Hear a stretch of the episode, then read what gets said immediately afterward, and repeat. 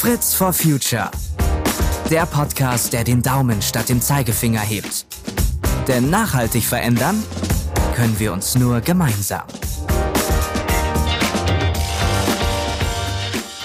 Herzlich willkommen an euch alle zu dieser Folge, die am Internationalen Frauentag das Licht der Welt erblickt. Und deshalb möchten wir heute darüber sprechen, ob und wie Feminismus und Nachhaltigkeit zusammenhängen und wie das Thema Gleichberechtigung für eine bessere Zukunft sorgen kann. Ich nehme für diese Folge eine Doppelrolle ein, weil ich gleichzeitig Moderatorin bin heute und Gesprächsgast. Denn das globale Nachhaltigkeitsziel Nummer 5, also Geschlechtergerechtigkeit, treibt mich seit Jahren um und vor allen Dingen auch an. Und ich habe mit Ines Imdahl ein Buch darüber geschrieben und das trägt den Titel Warum Frauen die Welt retten werden und Männer dabei unerlässlich sind. Und es basiert auf einer wissenschaftlichen Studie, die Ines mit dem Rheingold Salon, ihrer tiefenpsychologisch arbeitenden Forschungs- und Beratungsagentur durchgeführt hat. Ines, erstmal sehr cool, dass du heute nach Düsseldorf gekommen bist, aus Köln. Und wir zusammen hier eine etwas andere Podcast-Folge aufzeichnen können. Ich freue mich sehr, dass du da bist. Ich freue mich, dass ich hier sein kann und danke für die Einladung.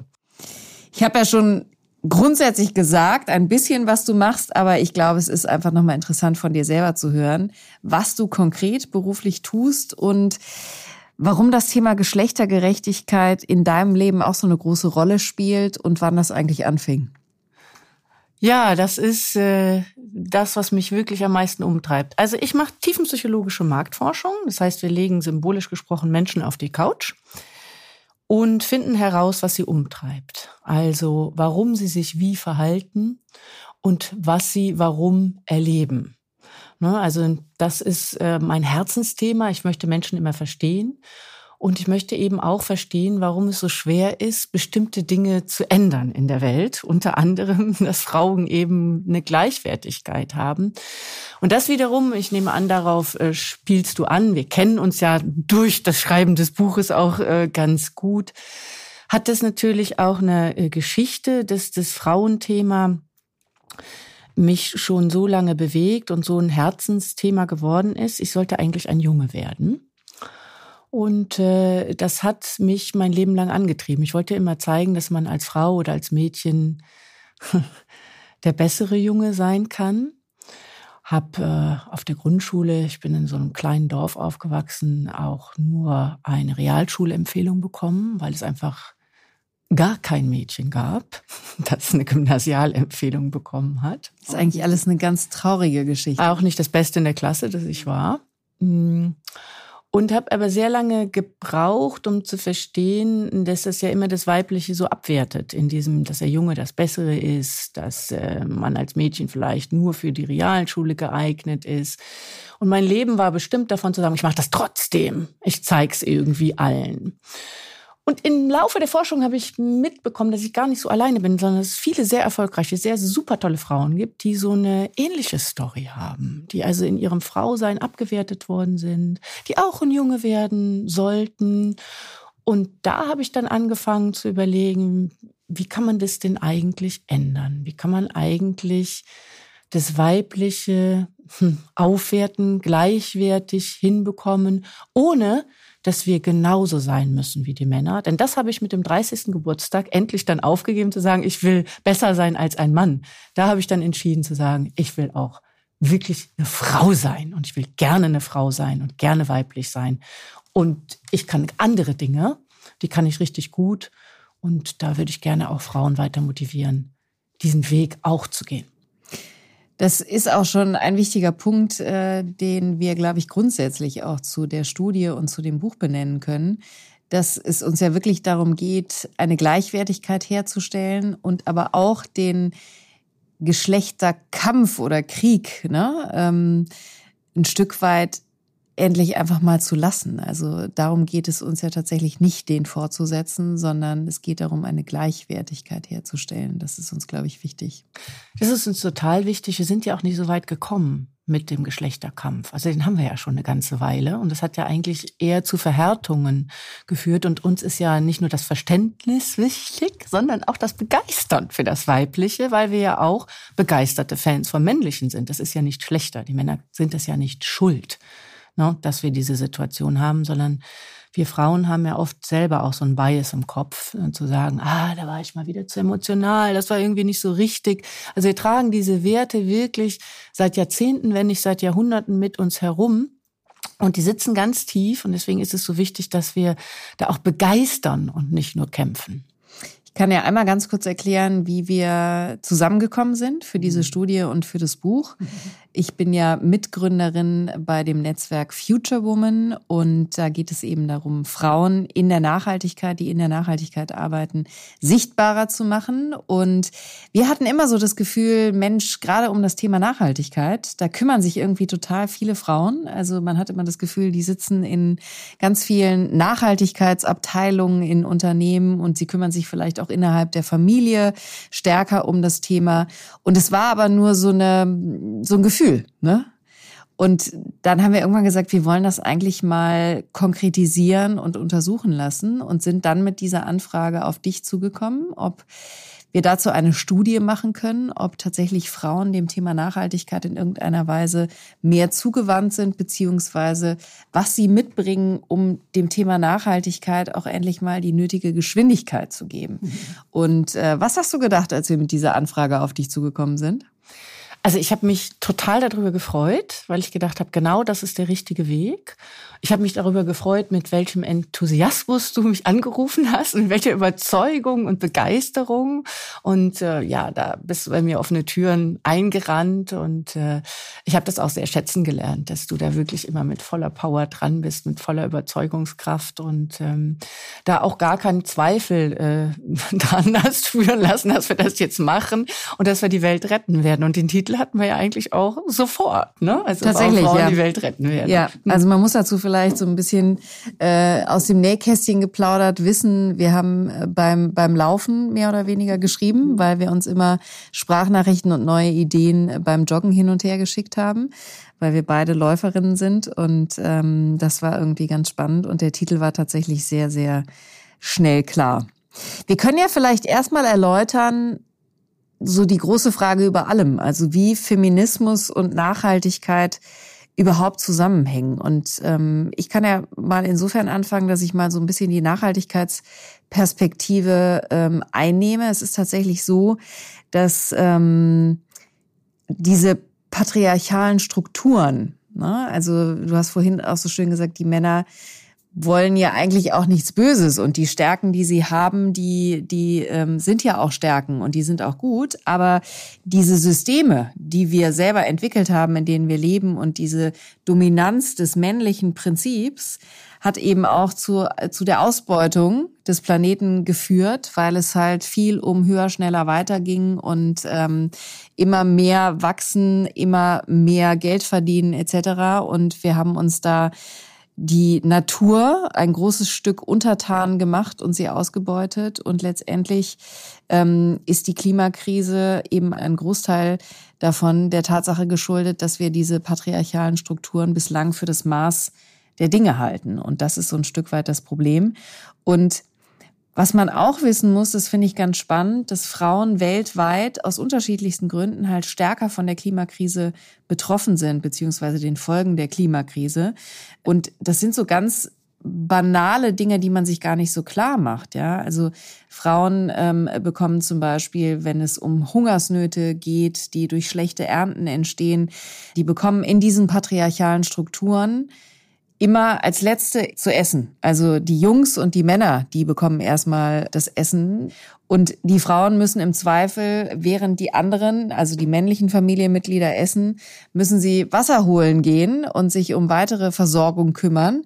Und wenn aber schon alles trocken ist, dann ist die Wasserstelle immer weiter entfernt und das heißt, sie haben viel längere Wege Sie sind auch tatsächlich ähm, oft körperlich viel stärker betroffen. Also weltweit können Frauen schlechter mit Hitze umgehen ähm, und mit der starken Erwärmung unseres Planeten. Also das sind alles so Dinge, die natürlich auch eine gewisse innere Motivation mitbringen, die wir Frauen halt haben, um zu sagen, wir wollen aus eigenem Interesse, damit es uns auch besser geht, die Klimakrise ähm, bekämpfen und schneller bekämpfen und nicht zuletzt ist eben auch SDG Nummer 5, also das sind diese 17 Nachhaltigkeitsziele, die die UN äh, ausgerufen hat. Und Nummer 5 ähm, bedeutet eben Geschlechtergerechtigkeit. Also dafür ähm, setzen wir uns ein mit dem, mit dem Ziel Nummer 5. Und das ist halt natürlich weltweit ein ganz, ganz großes äh, Problem und damit aber eben auch in den Nachhaltigkeitszielen der UN verankert. Also insofern gibt es da ganz viele Punkte, wo sich Feminismus und Nachhaltigkeit treffen. Und du kannst da aber, glaube ich, noch einiges aus deiner Perspektive auch anfügen. Ja, wenn man dem so zuhört, was du so schilderst, dann bekommt man ja den Eindruck, dass es so eine richtige Monokultur geworden ist. Ne? Also das männliche Prinzip als Monokultur mal zu verstehen, zeigt natürlich, dass wir auch nicht wehrhaft sind, dass wir nicht weiterkommen. Und jetzt übertragen wir das vielleicht mal auf die Wirtschaftlichkeit. Es gibt eine McKinsey-Studie, die nochmal sehr, sehr deutlich macht, dass ähm, divers geführte Unternehmen bis zu 36 Prozent wirtschaftlich erfolgreicher sind. Also wir haben hier jetzt nicht nice to have, sondern eigentlich ist es auch mehr Geld, was da verdient werden kann.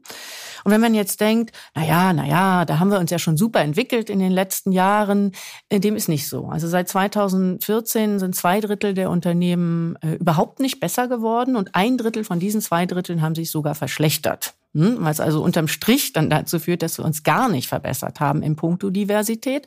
Und dann fragt man sich ja so als Psychologe, hä? Wenn Geld schon kein Argument ist, ne? was kann denn dann überhaupt ein Argument werden? Und äh, um dann noch einen draufzusetzen, es gibt auch eine Boston Consulting Group äh, Studie, die jetzt auch nachgewiesen hat, dass die Unternehmen, die divers geführt sind, nicht nur erfolgreicher sind, sondern dass sie auch nachhaltiger wirtschaften. Also da geht es dann schon zusammen, dass das feministische, also das weibliche Prinzip eine wertvolle Ergänzung ist, sowohl um die Welt zu retten, als auch um mehr Geld zu verdienen. Und jetzt komme ich auf die Frage zurück. Wenn wir das alles wissen, wenn die Fakten auf dem Tisch liegen, wie sie ja auch auf dem Tisch liegen rund um den Klimawandel und wir uns trotzdem nicht verändern, dann ist es ja wohl so, dass Aufklärung nicht hilft. Und das war ja ein Ansatzpunkt zu sagen, da müssen wir mal was anderes versuchen, womit ich wieder bei dem Unbegeistern bin. Wie können wir das hinkriegen? Und das ist ja der Kern unseres Ansatzes. Genau, also vielleicht kannst du mal äh, sagen, also wir wollten ja auch bewusst ein bisschen provozieren. Vielleicht kannst du einmal sagen, wie du die Studie angelegt hast. Genau, also wir haben 230 Führungskräfte in Deutschland befragt und das haben wir divers gemacht. Also wir haben Männer und Frauen, Männer und Frauen befragt, ältere und jüngere befragt und ähm, wir haben Menschen befragt, die zum Klimawandel eher so eine Auffassung haben. Na ja, wenn es hier zu heiß wird, dann müssen wir halt Klimaanlagen einbauen. Also so sagen wir doch etwas weiter davon entfernt sind und Menschen, die sich richtig viel Gedanken machen und richtig viel Sorgen und die schon fast Klimaaktivisten sind. Wir haben Menschen befragt, die ähm, ganz, ganz klar in so alten Rollenmodellen unterwegs sind und, und Frauen irgendwie nett finden, aber am liebsten zu Hause haben. Und wir haben Menschen befragt, die absolut gleichberechtigt schon unterwegs sind. Das war uns sehr, sehr wichtig, weil wir wollten natürlich da auch keinen Bias drin haben in so einer wissenschaftlichen Studie. Das haben wir zum einen tiefenpsychologisch gemacht, also wir haben zweistündige Interviews geführt und dann nochmal repräsentativ, um auch ein paar Zahlen zu zu haben. Also das ist schon ein gutes Fundament und repräsentativ muss man immer sagen, jeder denkt ja, erst tausend Leute sind repräsentativ, aber Repräsentativität äh, bezieht sich immer auf die Grundgesamtheit. Ja, also sie muss diese Grundgesamtheit abbilden. Und es gibt natürlich weniger Führungskräfte als beispielsweise Wähler, weswegen hier eben 230 ausreichen. Was hat dich am meisten überrascht? Du hast schon so viele tiefenpsychologische Interviews geführt. Ähm, an welchem Punkt hast du gedacht, hat der oder die das jetzt ernsthaft gesagt?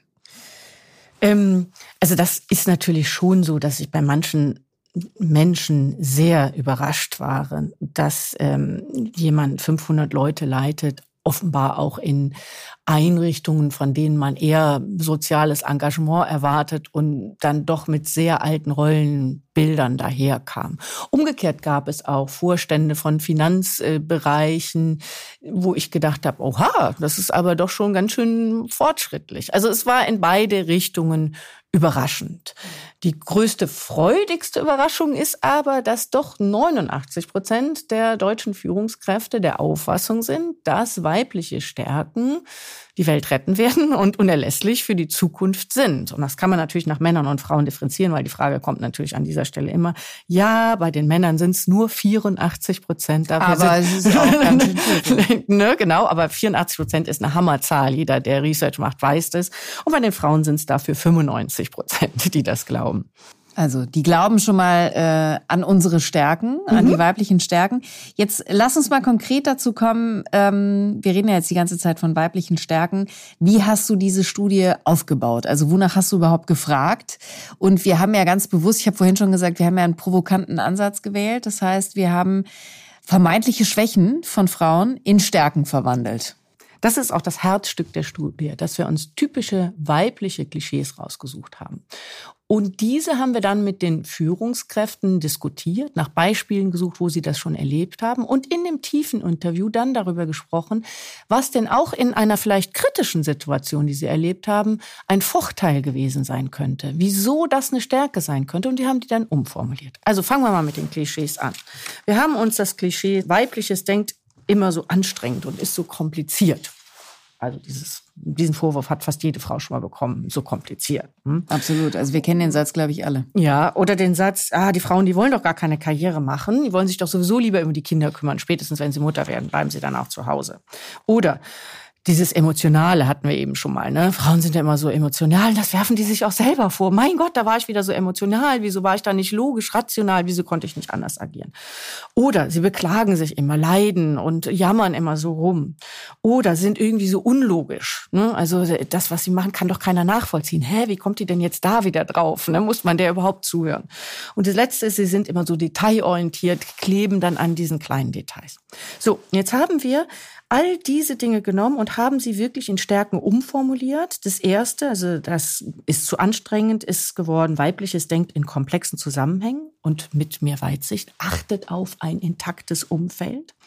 Das zweite ist, Frauen kümmern sich auch in Krisen ne, und sie wollen führen, aber sie wollen anders führen als die Männer nämlich auf ihre eigene Art. Und wenn man da ein bisschen tiefer reingeht, dann merkt man auch das, okay, dann die weibliche Emotionalität und die Vulnerabilität schaffen eine besondere Sensibilisierung für wichtige Themen und helfen deswegen, die Welt zu retten. Frauen sind leidensfähiger, zäh und halten lange durch. Und hey, das brauchen wir jetzt nun mal wirklich. Stichwort Wasser holen Absolut. eben war ja schon mal ein deutliches Beispiel. Aber wir halten eben auch durch. Wir bleiben da dran. Wir retten damit nicht nur Partnerschaften, sondern tatsächlich auch äh, wahrscheinlich die Welt. Und ähm, dieses unlogische Denken kann man auch interpretieren als uns fällt auch dann noch was ein, ja, ähm, wenn der Logik nichts mehr einfällt, ne, dann kann man auch mal einen unsinnigen, scheinbar unsinnigen Weg gehen. Das ist Kreativität im eigentlichen Sinne. Und das Letzte ist eben, ähm, dass wir eben struktiv sind. Und das soll bedeuten, dass wir eben aufnehmen und gestalten, also strukturieren. Ne, Wir nehmen die Dinge an und versuchen daraus eine Struktur zu machen, statt eben wir sind detailversessen. Und dann gab es ja noch den Bonus. Auch die Selbstzweifel, die uns unterwegs begegnet sind, insbesondere in den Interviews mit Frauen, sind eine weibliche Stärke, die uns helfen kann, uns immer weiter zu optimieren und immer wieder zu gucken, sind wir gut genug? Wir können ein eigener Innerantrieb, den du ja auch schon erwähnt hast, Ja. eben auch sein. Also es ist tatsächlich, kann man, man kann alles, Gott sei Dank, in etwas Positives äh, verwandeln. Und diese Stärken müssen wir auch nutzen. Und ich finde das so schön. Ähm, wir können ja heute nicht über alle Nein. dieser dieser Stärken sprechen. Das sind ja insgesamt sechs plus Bonus äh, Stärke sozusagen. Und ähm, ich finde das ganz spannend, dass wir vielleicht mal gerade dieses komplexe Denken, also unsere erste These, ähm, Frauen denken in komplexen Zusammenhängen und mit mehr Weitsicht, ähm, dass man das auch ganz schön einfach mal an einem Beispiel erklären kann, was wiederum was mit dem Thema Nachhaltigkeit zu tun hat. Und wir haben ein Beispiel rausgesucht, was wir hier auch im Podcast schon hatten. Und zwar geht es um drei Gründerinnen, die das Unternehmen Reefs gegründet haben. Und die bauen Korallenriffe sozusagen neu. Also die kommen aus einem 3D-Drucker dann schlussendlich und ähm, die bauen die halt tatsächlich so, dass das erste Pilotprojekt, was in Kolumbien äh, stattfindet, ähm, tatsächlich jetzt auch erfolgreich ist und äh, eben da schon ganz viele kleine Babykorallen sich angesiedelt haben und da rumschwimmen. Und das ist halt wirklich großartig. Und die haben diese weibliche Stärke des komplexen Denkens ganz wunderbar genutzt, weil sie halt gesagt haben, bevor wir hier überhaupt mit irgendwas starten, stellen wir erstmal alle wichtigen Fragen. Also wir sind wirklich kompliziert sozusagen an der Stelle und stellen alle Fragen und befassen uns auch mit Problemen, die auftauchen könnten und haben halt ihre unterschiedliche Expertise zusammengebracht, also aus der Meeresbiologie, also aus dem wissenschaftlichen Bereich und aus dem technischen Bereich dann und auch aus der Kunst, weil das ist tatsächlich ja auch hat was mit Kunst zu tun, wie ich dann so ein Riff gestalte und dann waren all diese Fragen irgendwann beantwortet. Sie haben dafür echt viel Zeit verwendet. Und jetzt sind sie aber erfolgreicher als andere Menschen auf der Welt, die das Gleiche versucht haben. Und das ist so der Punkt, ne? wenn man am Anfang, bevor man irgendwas startet, tatsächlich auch ganz viele Fragen stellt und diese Zeit auch nutzt und dafür aufwendet, dann minimierst du letztendlich halt das Risiko zu scheitern. Und trotzdem, und das ist vielleicht ein wichtiger Einwand jetzt an der Stelle, weil wir ja im Untertitel auch haben, Männer sind auch unerlässlich bei dieser Weltrettung und bei der Anwendung der weiblichen Stärken. Die brauchen wir schon auch in dem ganzen Spiel, ne? Ja, das Beispiel ist eins meiner Lieblingsbeispiele. Deswegen finde ich es auch so toll, dass du das aufgegriffen hast. Ich würde an der Stelle noch einen kleinen Schritt zurückgehen, weil an der Stelle viele Männer in den Interviews gesagt haben, nee, Moment, wir können ja auch komplex denken. Wir können auch Zusammenhänge denken, ja. Und dann kamen wir ganz schnell in so eine Intelligenzdiskussion. Das soll es natürlich nicht sein. Das würde ich gerne ergänzen in, in die Ausführungen, die du gerade gebracht hast. Natürlich denken Männer, wenn sie einmal auf die Schiene äh, gesetzt sind, auch in Zusammenhängen, Digitalisierung und so weiter, kam immer wieder als Beispiel. Aber um zu erläutern, wie unterschiedlich das ist, finde ich ja das Boxen- und Kabelbeispiel immer sehr interessant. Das musst du auf jeden Fall erzählen. Ne? Also wir sind gerade bei dieser These ja von was abgesprungen, was auch eben Spaß macht. Ja? Von einem Comedian, der die weiblichen und die männlichen Gehirne erläutert. Und ich finde, es ist so überzeugend, das ist natürlich mit einem Twinkle in the Eye zu verstehen, ich finde es so überzeugend, dass es dein Beispiel einfach äh, kongenial ergänzt. Also, er beschreibt das männliche Gehirn als gestaltet in kleinen Boxen. Also Männer haben für alles eine kleine Box. Fürs Angeln gehen, für den Beruf, für die Familie, ne? also für, für den Hochzeitstag, für, für den Feierabend. Und ganz wichtig ist, wenn Sie jetzt zum Beispiel in der Berufsbox sind, dann gehen Sie da rein und dann sind Sie da komplett fokussiert. Sie denken auch an nichts anderes, was der Grund ist, warum der Kennenlerntag, der Hochzeitstag gerne vergessen wird, weil wenn man in dieser Box ist, ne, dann ist man natürlich, und natürlich ist man da intelligent. Und wenn man was programmieren muss, dann ist man da auch voll dabei, ja. So, das ist also so weit, so gut und da ist nichts Schlechtes dran, weil man dann natürlich ganz klar auf dem Punkt ist. Frauen haben eher so ein ja, so ein Kabelgewirr im Gehirn, würde er dann sagen, wo alles mit allem vernetzt ist. Wo wir im Grunde schon im Job dran denken, dass wir nachher noch die Kinder abholen müssen, äh, dass wir vielleicht, wenn wir umgezogen sind, neue Zahnärzte brauchen, dass wir uns da vernetzen müssen. Wir denken alles immer weiter mit, auch abends auf dem Sofa, ne, denken wir immer noch so schön weiter, wie bei so einem Laptop kennt man ja, der sich aufgehangen hat. Es dreht sich immer noch, und oh mein Gott, das muss ich noch aufschreiben. Und bevor wir ins Bett gehen, machen wir noch tausend andere Dinge, weil die uns auf dem Weg zum Bett noch einfallen. So, meine Lieblingsbox bei den Männern ist die Nothing Box. Die Männer setzen sich abends aufs Sofa und sagen, oh, jetzt entspanne ich mich. Und dann versteht man auch, wenn Frauen dann sagen, Schatz, was denkst du eigentlich gerade? Dass die sagen, nichts ist für uns man denkt, ist, man denkt immer, es ist eine Lüge, das aber ist unvorstellbar für uns. Wir sind jetzt alle macht, neidisch macht, auf die Nothing Box. Macht total viel klar. Ja, find, bin ich auch ehrlicherweise, weil ich finde, Männer haben andere Stärken. Und dein Reeves-Beispiel ist deswegen so toll, weil es vielleicht lange gedauert hat am Anfang und dann später das männliche Skill, so jetzt sind wir on trap, dazugekommen ist, was wir eben auch ganz, ganz dringend brauchen. Aber wenn wir mal über die Titanic nachdenken, ja, dann hätte man vielleicht mit den weiblichen Skills einen kleinen Umweg fahren können, nicht direkt auf den Eisberg zu. Hätte man vielleicht überlegt, ist das das Beste, aber man hätte diesen Plan B gehabt und vielleicht auch ein Fallback und diese Überlegungen mit einbezogen, genau wie es jetzt wichtig ist. Und beides zusammen, das ist ja unsere Message, ist einfach unschlagbar. Genau, darum geht es. Und wir wollen, das ist, glaube ich, eine gute Stelle, um auch nochmal zu sagen, weil wir jetzt schon ganz viel über die weiblichen Stärken gesprochen haben und auch über das Männliche. Es ist nicht so gemeint, dass wir hier vom biologischen Geschlecht ausgehen, ne? sondern alle Skills beziehungsweise Fähigkeiten können von jedem Geschlecht angewendet werden. Vielleicht kannst du das nochmal erläutern aus deiner wissenschaftlichen Perspektive. Ja, danke, dass du den Punkt nochmal aufbringst. Das ist super, super wichtig. Aber schon auf der zweiten Seite sagen wir natürlich ganz klar, dass uns bewusst ist, dass es mehr als zwei Geschlechter gibt.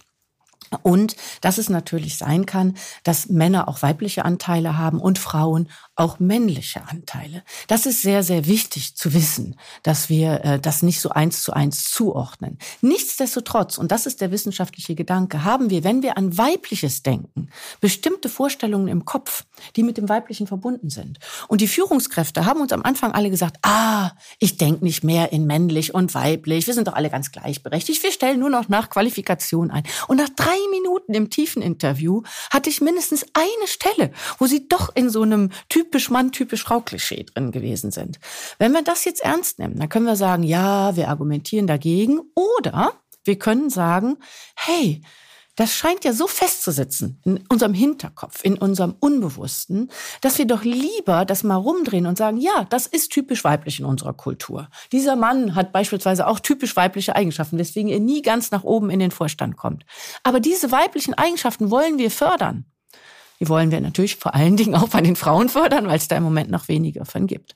Und das ist für die Männer um da vielleicht noch einen kleinen Schritt in diese Richtung zu gehen, zum Teil auch sehr entlastend gewesen. Ich habe viele Männer in Interviews gehabt, die gesagt haben, ich habe auch so Caring-Züge. Ich bleib bei meinen Kindern zu Hause. Oder wenn ich mich im Unternehmen so zeige, so weiblich, weiß ich, ich habe keine Chance, hier weiterzukommen. Ich möchte aber nicht so sein. Ich muss mich verbiegen, weil das bin nicht ich. Ich bin nicht Ne? Dieser Ellenbogen-Manager-Typ, der im Grunde äh, immer so austeilen muss. Ich bin, ich habe auch solche Seiten. Und natürlich, ich meine, Janine, du und ich wissen es beide, wir haben auch durchaus männliche Anteile. Ja. Wenn wir was wollen. Absolut, absolut. Ja, aber das ist äh, ein wichtiger Punkt, ne? weil das ähm, sagen wir ja auch immer.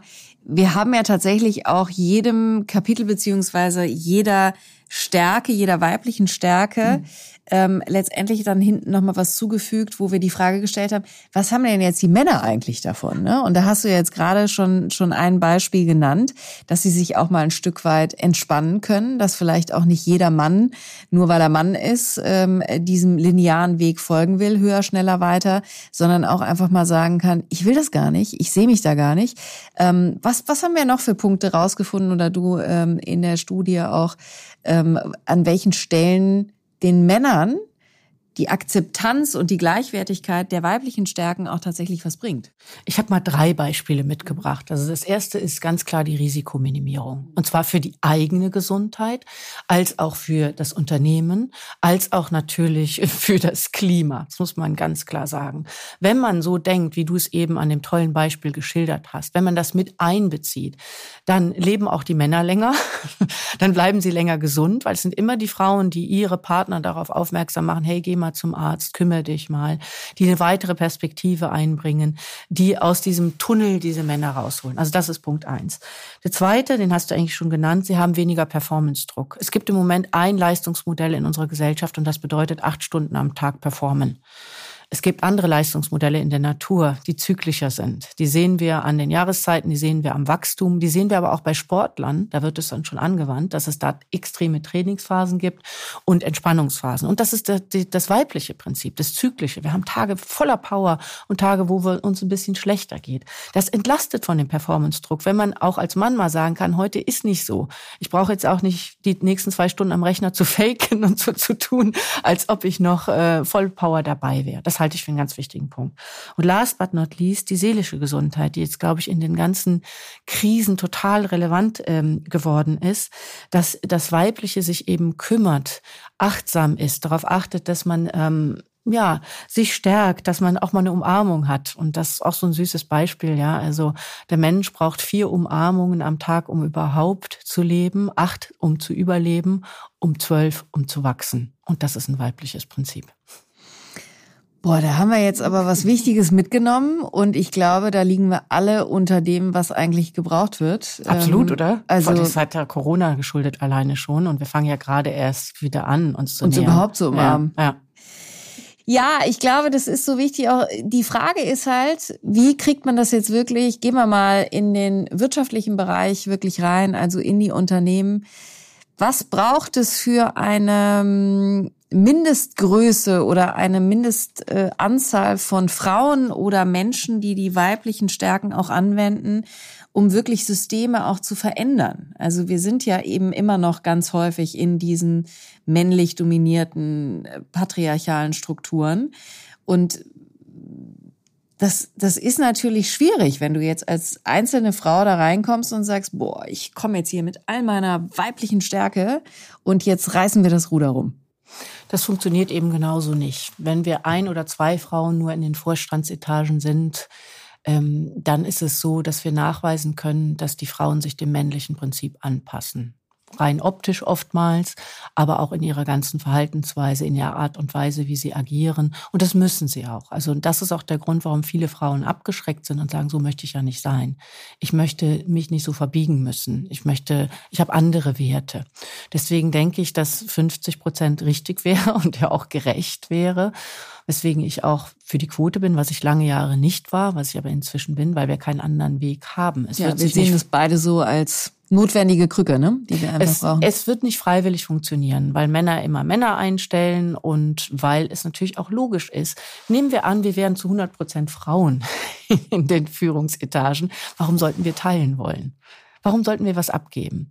Es muss ein bisschen was abgegeben werden, aber mir ist wichtig zu sagen, es ist nicht ein Kuchen, der neu aufgeteilt wird, sondern es kommt ein riesiger neuer Mehrwert mit rein, der auch die Männer entlastet. Und die Männer gewinnen ja auch an anderen Stellen. Wenn das Weibliche gleichwertig ist, dann hätte das zur Konsequenz, dass auch die Kümmerarbeit rund um Familie anders bezahlt wird und damit attraktiv für das Männliche wird. Also es würde sich auch an anderen Stellen was verschieben. Berufe, die im Moment typisch weiblich sind und schlecht bezahlt, würden anders bezahlt, wenn das aufgewertet würde. Und natürlich würde die ganze Care-Arbeit, die im Moment unbezahlt ist und 40 Prozent nochmal des Bruttoinlandsproduktes darstellt. Also wir erwirtschaften nochmal 40 Prozent des BIPs unbezahlt. Durch, mit, mit dem Weiblichen. Nebenbei, 80 Prozent äh, geschieht das durch Frauen. Das war eine Zahl, die mich wahnsinnig erschüttert hat. Wenn das umgewertet würde, dann würde sich eben viel verschieben. Hätten wir nicht nur 50-50 in den Vorstandsebenen, sondern hätten auch die anderen Bereiche viel besser aufgestellt.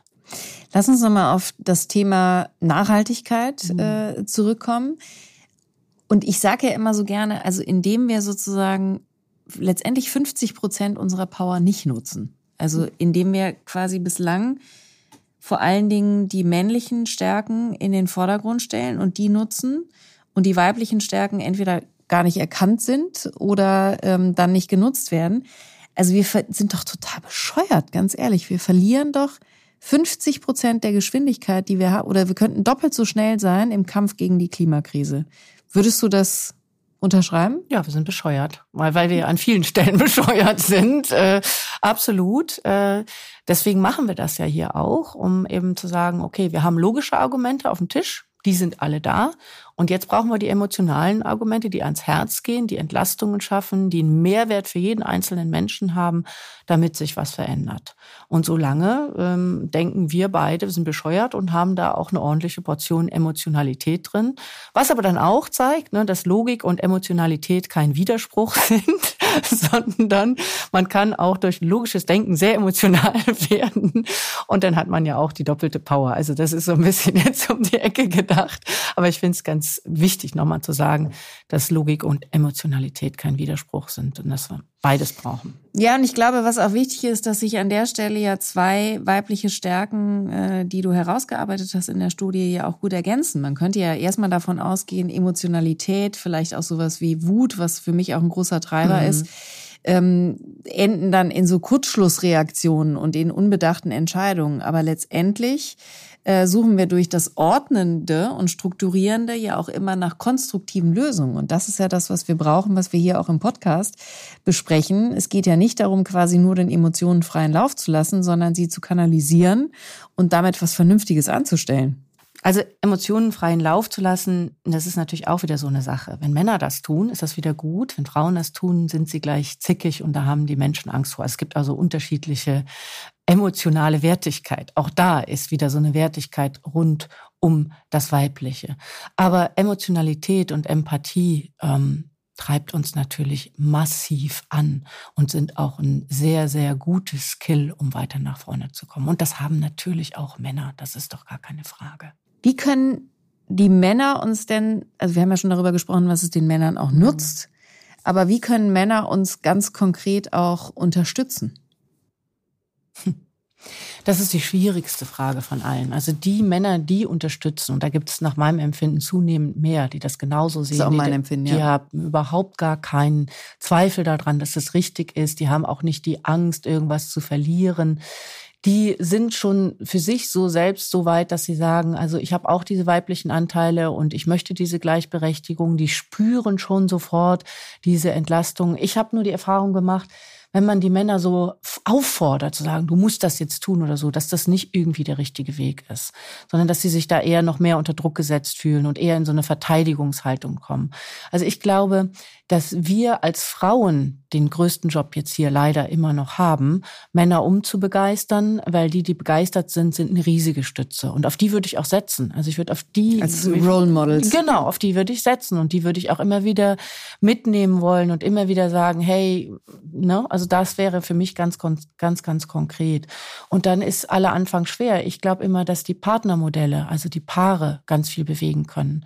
Wenn alle Frauen sich herstellen und sagen, ich mache meinen Job auch und wir teilen uns Haushalt und Kindererziehung genauso auf und ich mache nicht diese Teilzeitgeschichte, dann sind wir einfach schon so einen riesigen Schritt weiter. Das sehe ich als eine der Zukunftsvisionen neben deinen wunderbaren, die du aufgeschrieben hast. Das glaube ich auch und es ist ähm, gleichzeitig aber ja trotzdem so, also das will ich an der Stelle auch nochmal deutlich sagen, wir wollen ja niemandem vorschreiben, was er zu tun hat, auch mhm. keiner Frau, dass sie jetzt Vollzeit arbeiten äh, soll, dass sie äh, überhaupt auch noch einem Beruf nachgehen soll, weil das Arbeiten äh, zu Hause ist ja auch Arbeit, äh, unbezahlte bislang. Du sprachst vorhin darüber. Mhm.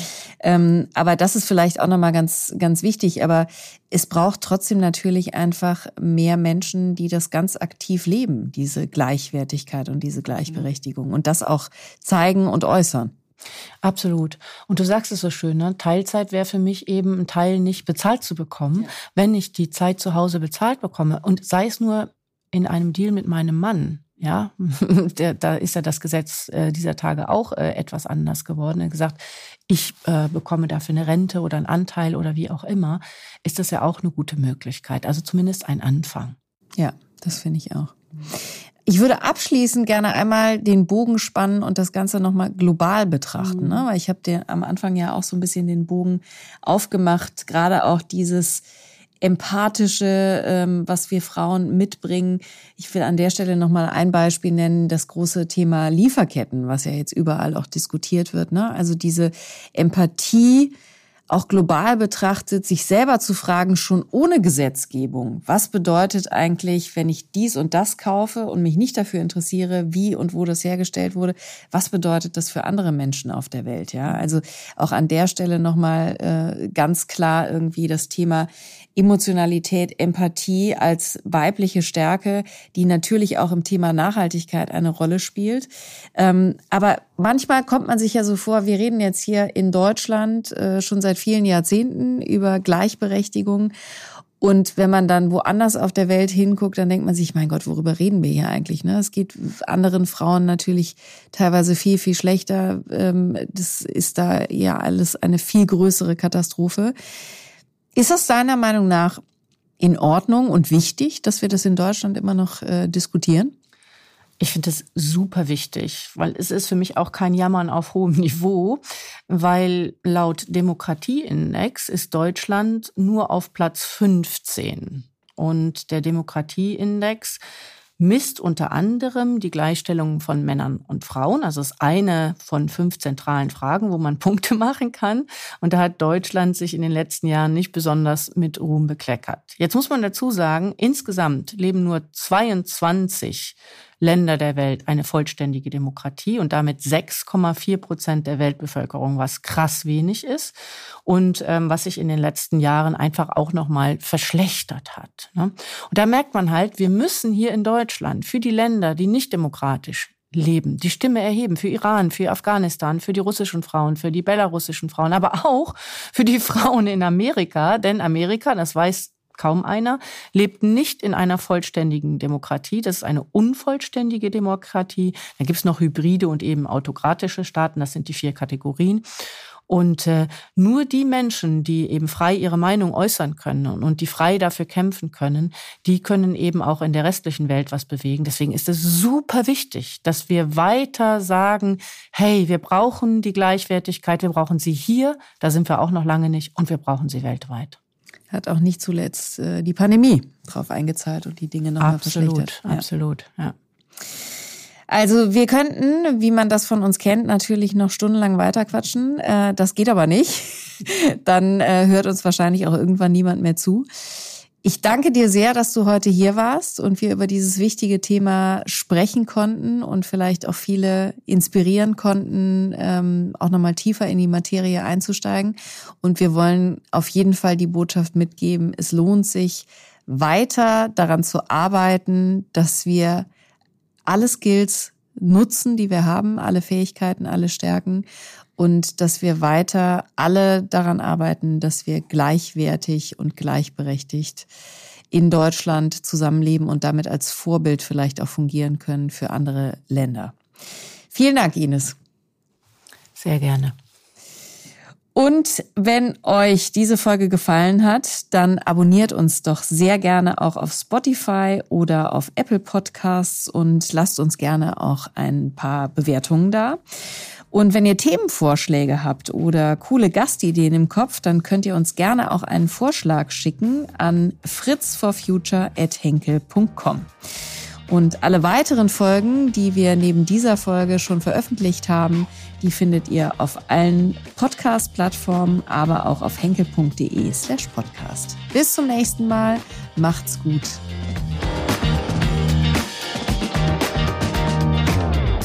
Fritz for Future.